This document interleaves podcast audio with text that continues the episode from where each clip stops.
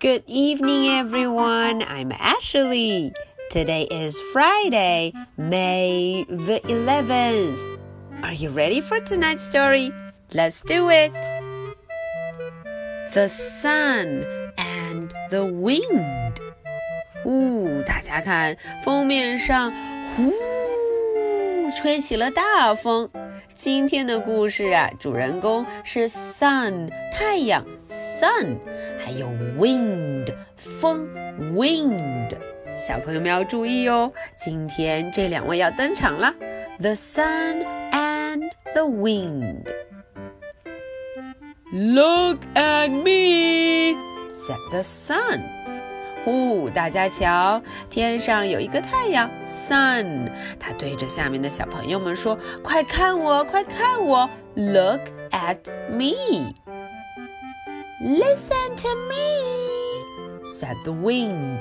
哦，风也说话了，说：“快听听我的声音，Listen to me.” 哈，Look at the sun and the wind，看看这太阳和风同时出现了。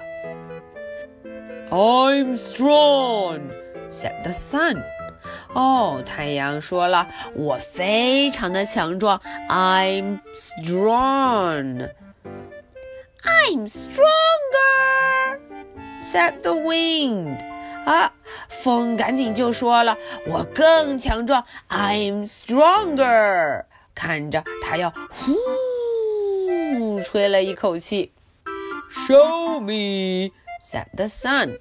嗯，sun 赶紧说了：“啊，你倒是让我看看你的本领啊！”“Show me.” See that man? Can you take his coat off? 呼，他们要挑战一下。看见那边有一个人了吗？嗯，你能不能让他把他的外套给脱下来？Take his coat off，把他的 coat 外套 coat 给脱下来呢 ？All right，said the wind。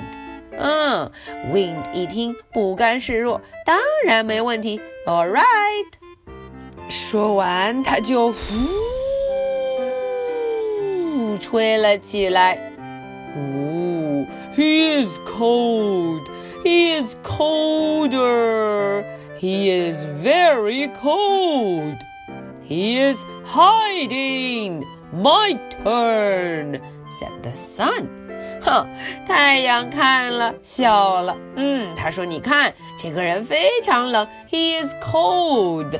呃，结果他最后都躲了起来，He is hiding。嗯，躲起来了。” My turn.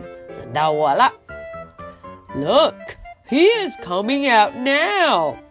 诶，这一下太阳一出来，这个人就从屋里出来了。He is warm. He is warmer. 嗯，他非常的暖和。He is warmer. 他更暖更热了，感觉到。I win. said the sun。看看，最后这个人就把衣服给脱了下来，take off，给脱下来了。嗯，I win，我胜利了，said the sun。 Whoof，said the wind。看看这个 wind，这阵风也没有办法，乖乖的认输了。All right, that's the story for tonight. Are you ready for my two questions? Question number one What is the story about? 哎，今天这个故事讲的是关于谁的呢 ？Question number two How did the man feel when sun or wind come out? 大家想一想，当这两位出来的时候，这个人有什么不同的感受吗？